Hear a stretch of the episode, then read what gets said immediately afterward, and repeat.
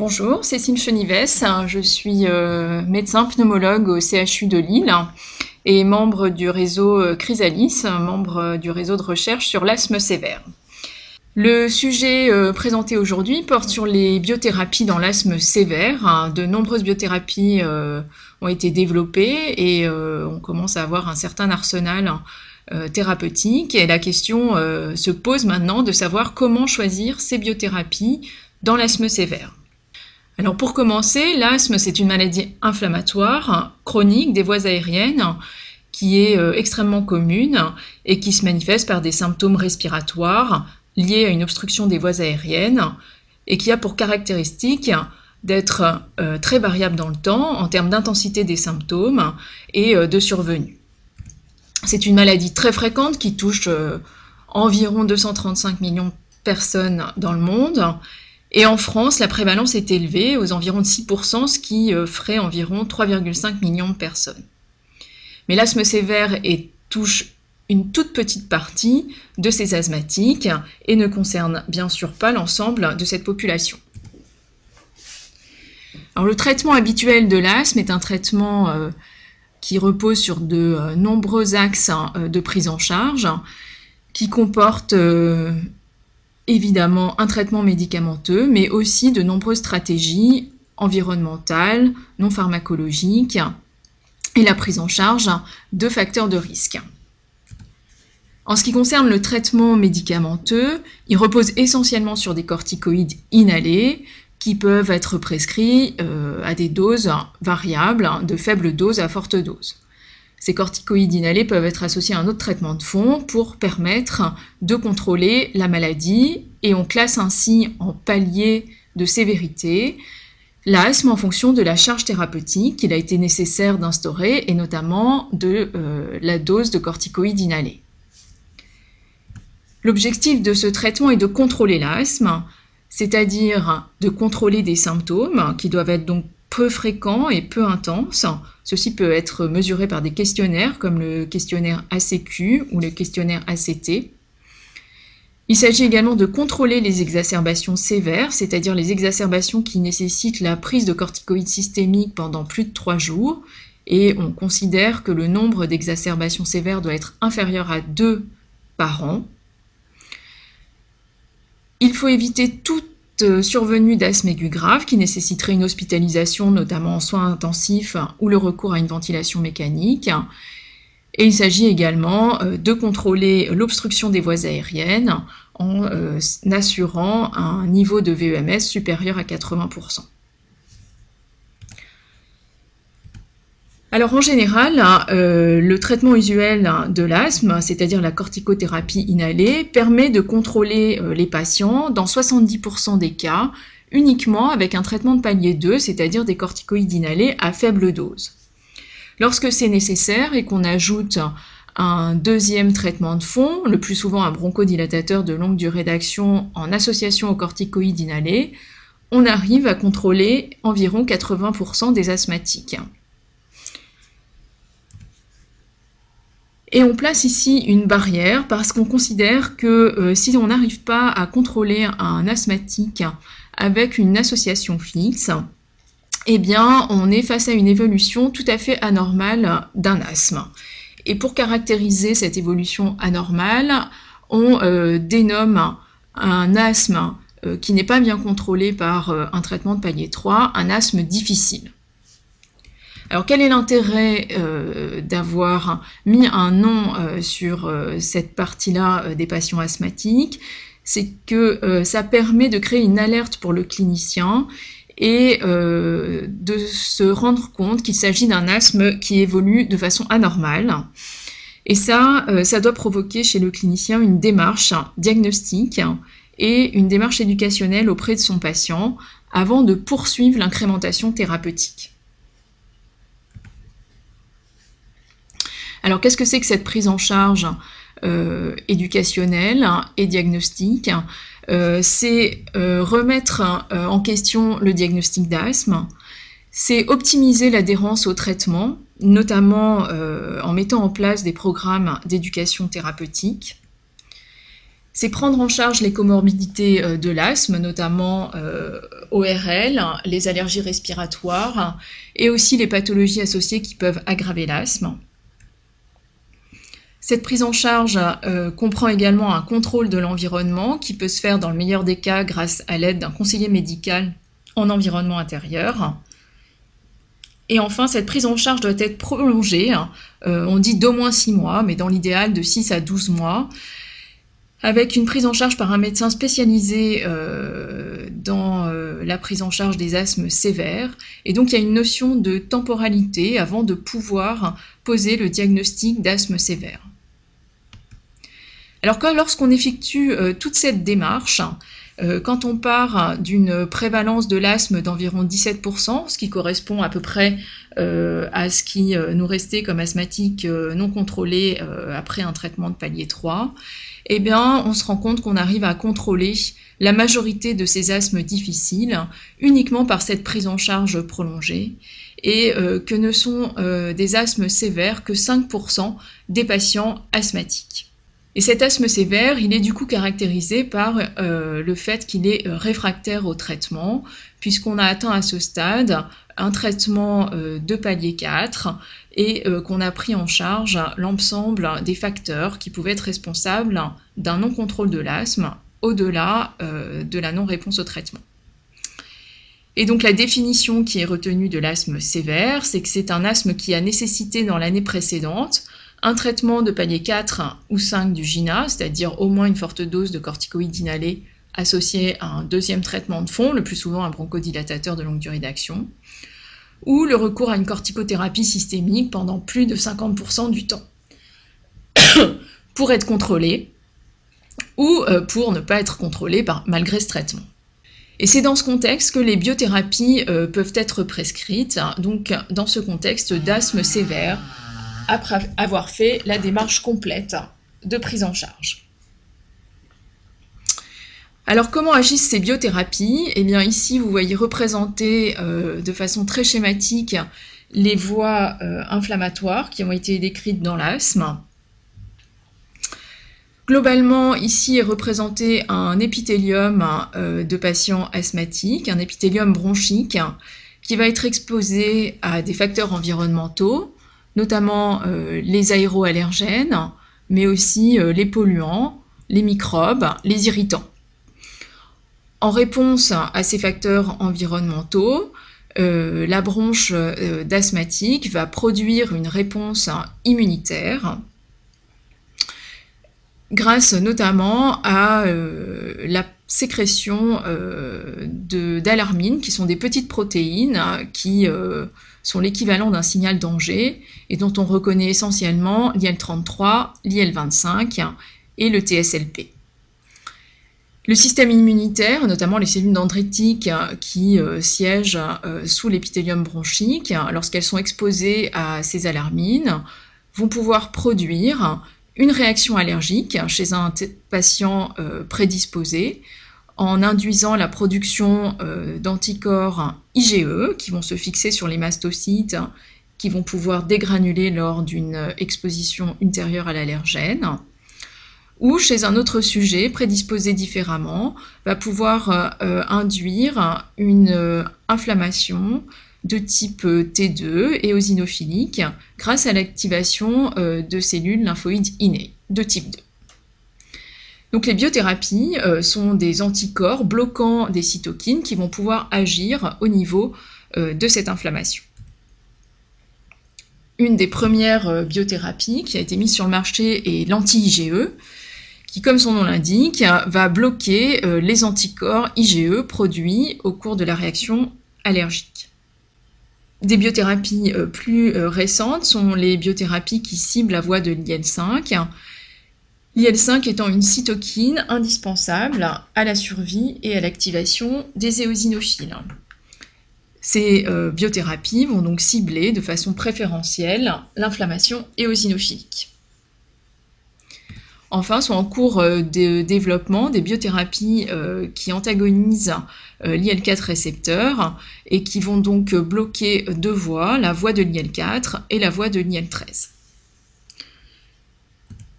Alors comment choisir entre ces différentes biothérapies? Pourquoi cette question? Parce qu'en fait, les biothérapies ne fonctionnent pas chez tous les asthmatiques. Et donc, euh, ceci a été mis en évidence euh, lors des premiers travaux effectués euh, chez les asthmatiques avec des traitements par anti-IL5, hein, donc à l'époque le mépolizumab, qui a évalué l'efficacité de ce traitement chez des asthmatiques.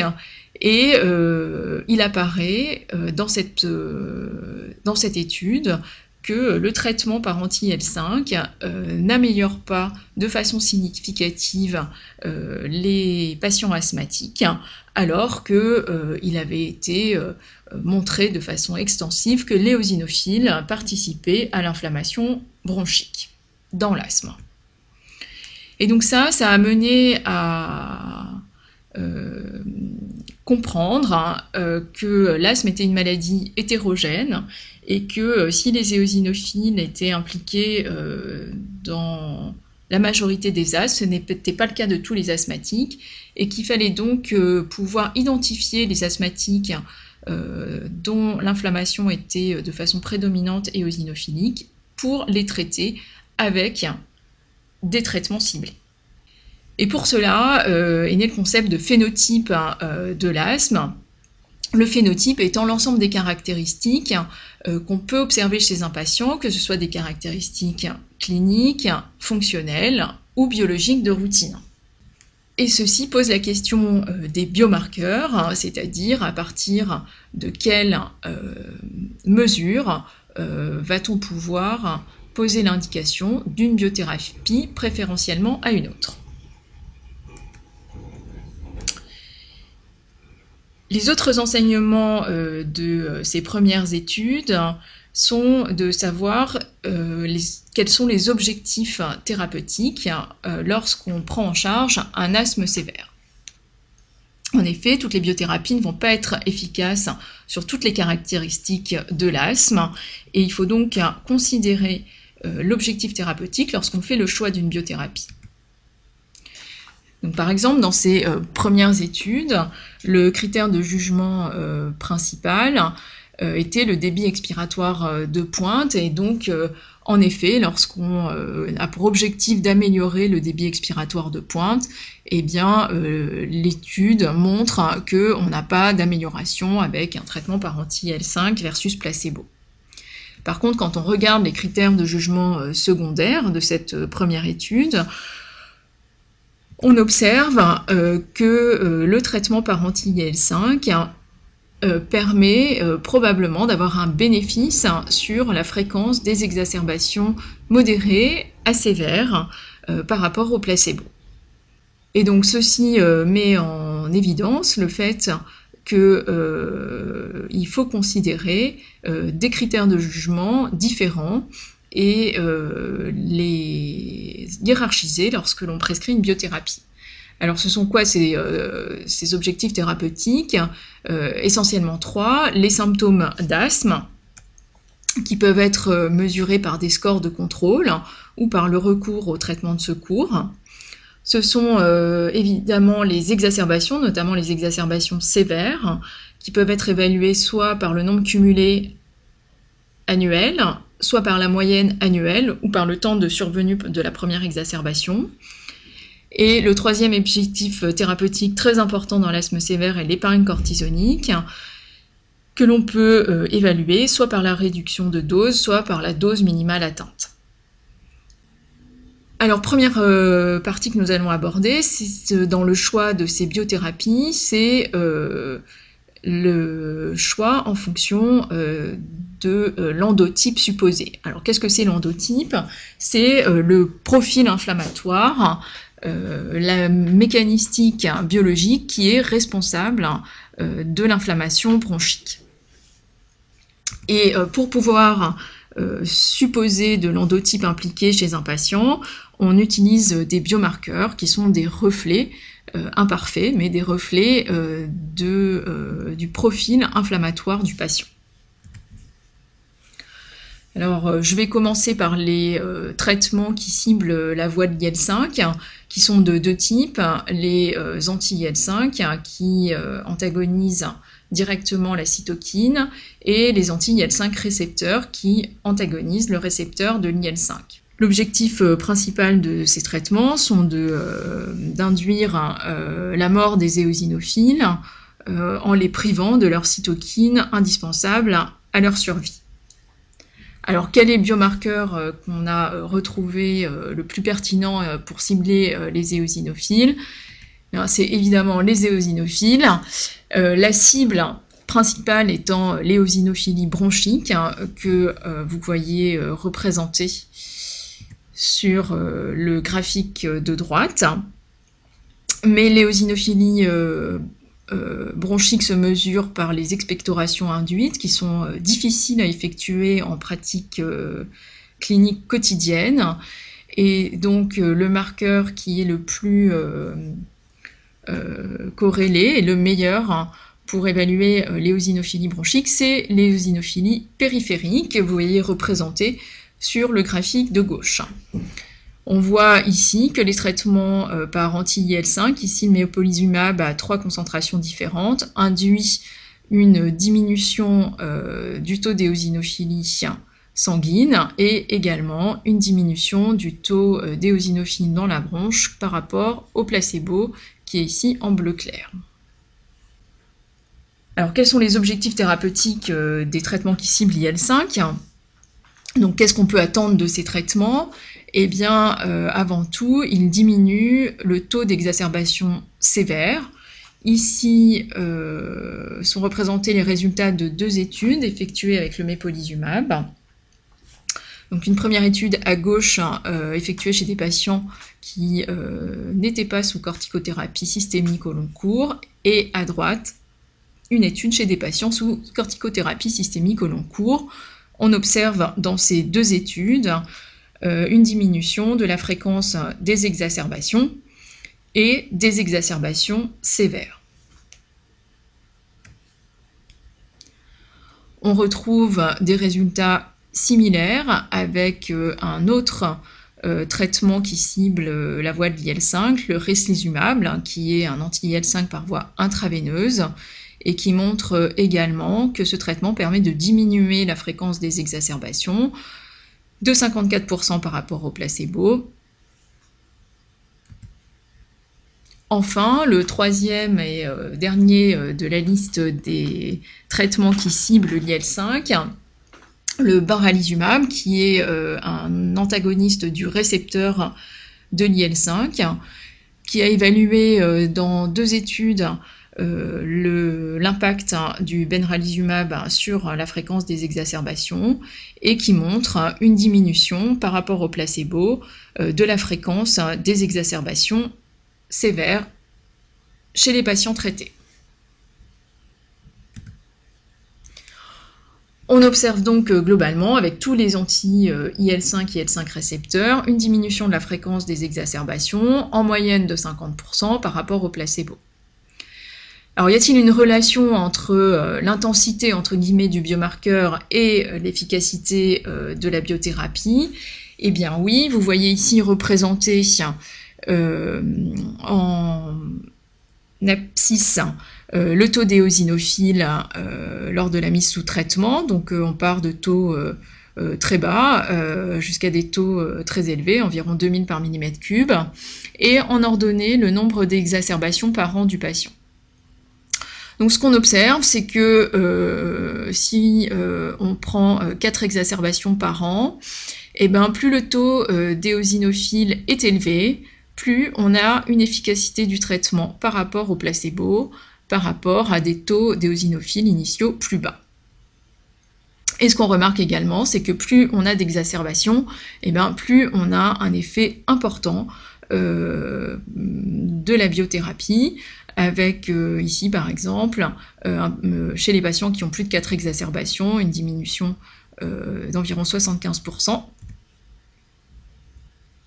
alors que les patients qui ont deux exacerbations ont une diminution d'environ 50%. Alors qu'est-ce qu'il en est de l'effet de ces traitements sur les symptômes d'asthme? Alors les symptômes d'asthme ont été évalués essentiellement par les questionnaires ACQ, et en comparaison au placebo, il existe euh, une diminution du score ACQ qui est euh, significative sur le plan statistique, mais euh, qui n'atteint pas pour la majorité le seuil de significativité clinique et donc l'effet sur les symptômes d'asthme avec les traitements qui ciblent la voie de l'IL5 est modeste. En ce qui concerne le VEMS, qui est rarement un objectif euh, thérapeutique euh, dans l'asthme sévère, euh, on observe globalement un gain du VEMS hein, qui oscille entre 100 et 160 millilitres par rapport au placebo. Alors enfin, en ce qui concerne l'épargne cortisonique, qui est donc un objectif thérapeutique important compte tenu des complications liées à la corticothérapie systémique au long cours chez ces patients. Les études d'épargne cortisonique ont montré que euh, les traitements par anti-IL5 permettaient de euh, diminuer de façon significative la posologie euh, de corticothérapie systémique chez les patients sous biothérapie par rapport au placebo, avec une diminution d'environ 50%. Donc à partir de ces études, les traitements qui ciblent la voie de l'IL5 ont obtenu une autorisation de mise sur le marché qui concerne les patients asthmatiques sévères, euh, donc qui euh, ont un traitement au moins de palier 4 ou 5 du GINA, et qui ont un phénotype éosinophilique. On définira par la suite euh, le seuil de l'éosinophilie en fonction des différentes molécules. Et les autres conditions pour pouvoir bénéficier de ces traitements sont soit d'avoir des exacerbations sévères d'asthme, soit d'avoir un traitement par corticothérapie systémique au long cours. On considère le taux euh, de deux exacerbations sévères d'asthme euh, dans l'année précédente pour euh, avoir une indication à un traitement qui cible l'IL5. Ce qu'on appelle par sévère, c'est le fait d'avoir besoin de recourir à une corticothérapie systémique pendant au moins trois jours. En ce qui concerne la corticothérapie orale, euh, il s'agit d'une corticothérapie qui est prise pendant au moins six mois au cours de la dernière année, et l'objectif du traitement dans ce cas est de faire de l'épargne cortisonique. trois molécules ont eu l'autorisation de mise sur le marché. Le mépolizumab, qui s'administre par voie sous-cutanée de façon mensuelle et qui a une indication pour un taux d'éosinophilie circulante supérieur ou égal à 300 par mm3 le Reslizumab, qui a obtenu également une autorisation de mise sur le marché, qui est un traitement par voie intraveineuse et qui a une indication pour un taux d'éosinophile circulant supérieur ou égal à 400 par mm3. Et enfin le benralizumab, qui est un traitement par voie sous-cutanée qui euh, s'administre de façon euh, mensuelle les trois premiers mois, puis tous les deux mois, et qui a une indication pour euh, des taux d'éosinophilie circulante supérieurs ou égal à 300 par mm3. Nous allons passer maintenant aux anti-IgE. Donc les anti-IgE euh, bloquent euh, les anticorps IgE qui sont produits au cours euh, de la réaction allergique chez l'asthmatique sévère.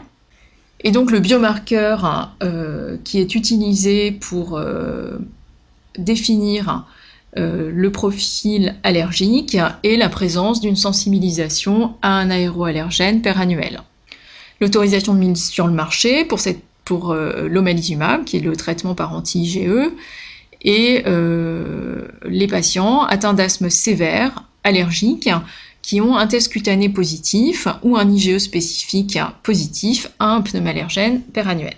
Alors quel est l'objectif euh, thérapeutique avec un traitement par anti-IgE il permet de diminuer le taux d'exacerbation cliniquement significative. On voit ici euh, que le traitement par omalizumab permet de diminuer de 26% la fréquence des exacerbations cliniquement significatives. Le traitement par anti-IgE permet également euh, d'améliorer le score de symptômes d'asthme qu'on voit représenté ici en bleu avec le traitement par omalizumab ici comparé au traitement euh, par placebo. Et un score parallèle, qui est un score de recours au traitement de secours, permet également de montrer que les patients qui bénéficient d'omalizumab ont moins besoin de recourir à leur traitement de secours, ici en rouge, par rapport aux patients qui sont sous placebo. On a vu avec les anti-IL5 dans les premières études effectuées que si on ne ciblait pas les patients avec un phénotype éosinophilique, le traitement euh, ne pouvait pas montrer d'efficacité. On retrouve euh, des euh, résultats équivalents lorsqu'on utilise les traitements par anti-IgE dans l'asthme sévère non allergique, où il y a très peu de données, mais où les seules données effectuées certes hein, sur des petites populations montrent l'absence de significativité, d'amélioration des scores de symptômes ou des exacerbations.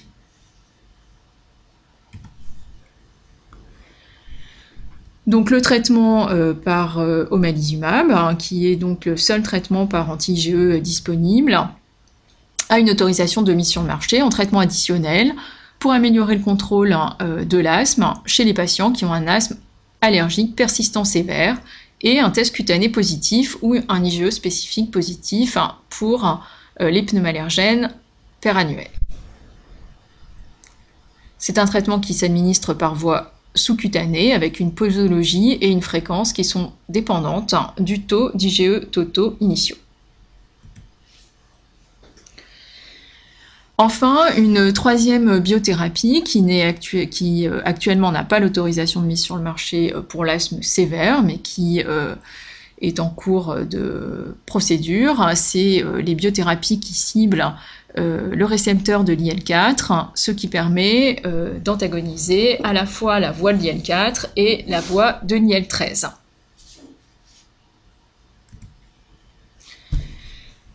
les biomarqueurs euh, qui permettent euh, d'identifier euh, l'activation des voies IL4, IL13 spécifiquement ne sont pas encore bien déterminés.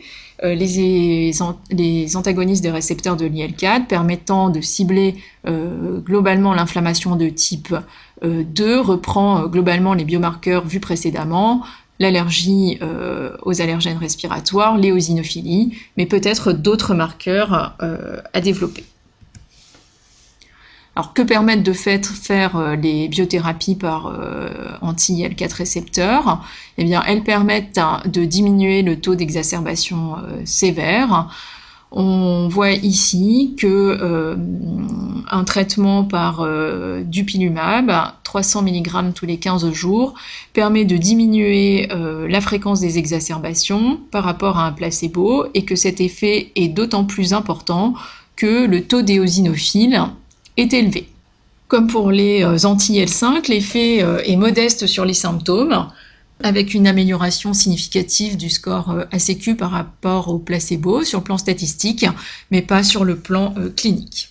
Le traitement par anti-L4 récepteur euh, permet une amélioration du VEMS de plus 140 ml par rapport au placebo. Donc au final, il ressort que le phénotypage de l'asthme sévère repose sur des biomarqueurs qui permettent euh, de euh, supposer euh, du profil inflammatoire impliqué dans l'asthme, ce qu'on appelle l'endotype. On distingue actuellement de façon très schématique l'asthme éosinophilique, pour lequel le biomarqueur est l'éosinophilie sanguine, dont le seuil euh, est de 300 ou de 400 par millimètre cube en fonction euh, des molécules et qui permet euh, de suggérer l'activation de la voie de l'IL5. On distingue le phénotype allergique qui est caractérisé par une positivité d'un test cutané ou d'un IgE spécifique circulant pour un aéroallergène perannuel et qui permet de suggérer l'activation euh, de la voie IgE dépendante. Et enfin, euh, ce profil un phénotype de type 2, pour laquelle les biomarqueurs sont encore en cours d'évaluation et qui euh, permettraient de suggérer l'activation de la voie IL4 IL13. Alors ces biomarqueurs ont des limites. globalement, quand on utilise le taux d'éosinophilie circulante pour poser l'indication d'un traitement par anti-IL5, ici en l'occurrence le mépolizumab. On observe globalement sur des scores différents que 24% des patients ne sont pas répondeurs, ce qui laisse euh, de la place hein, pour le développement de nouveaux biomarqueurs. On retrouve des résultats à peu près similaires avec euh, l'omalizumab lorsqu'on utilise comme biomarqueur un test cutané ou un IgE spécifique en utilisant un critère euh, composite et en utilisant ce biomarqueur, on observe environ 36% de non-répondeurs. Ceci représente les limites du phénotypage à partir des biomarqueurs une seconde limite du phénotypage est euh, les overlaps entre les différents phénotypes, et notamment entre le phénotype allergique et éosinophilique, chez lesquels euh, il n'y a actuellement pas euh, de critères ou de recommandations pour proposer préférentiellement un anti-GE ou un anti-IL5. On observe ici que euh, les traitements anti-IgE chez les patients qui ont un asthme sévère allergique ont une efficacité similaire chez euh, les patients qui ont des éosinophilies basses ou élevées. Et parallèlement à ces résultats, on observe que les traitements par anti-IL5, lorsqu'ils sont prescrits dans l'asthme sévère éosinophilique, apportent des résultats similaires qu'il y ait une allergie respiratoire ou non. Pour ce qui est euh, des objectifs euh, thérapeutiques, il faut prendre en considération euh, les exacerbations, les symptômes, probablement peu le VEMS, et l'épargne cortisonique. Il n'y a pas d'évaluation de supériorité des biomolécules les unes vis-à-vis -vis des autres, et donc ces objectifs thérapeutiques doivent être fixés en fonction du phénotype observé du patient. En conclusion, le choix des biothérapies dans l'asthme sévère repose sur le phénotype de l'asthme, qui est guidé par les biomarqueurs et par les objectifs thérapeutiques. Compte tenu de la complexité euh, des choix, ils doivent se faire au cours d'une réunion de concertation pour la prise en charge de l'asthme sévère.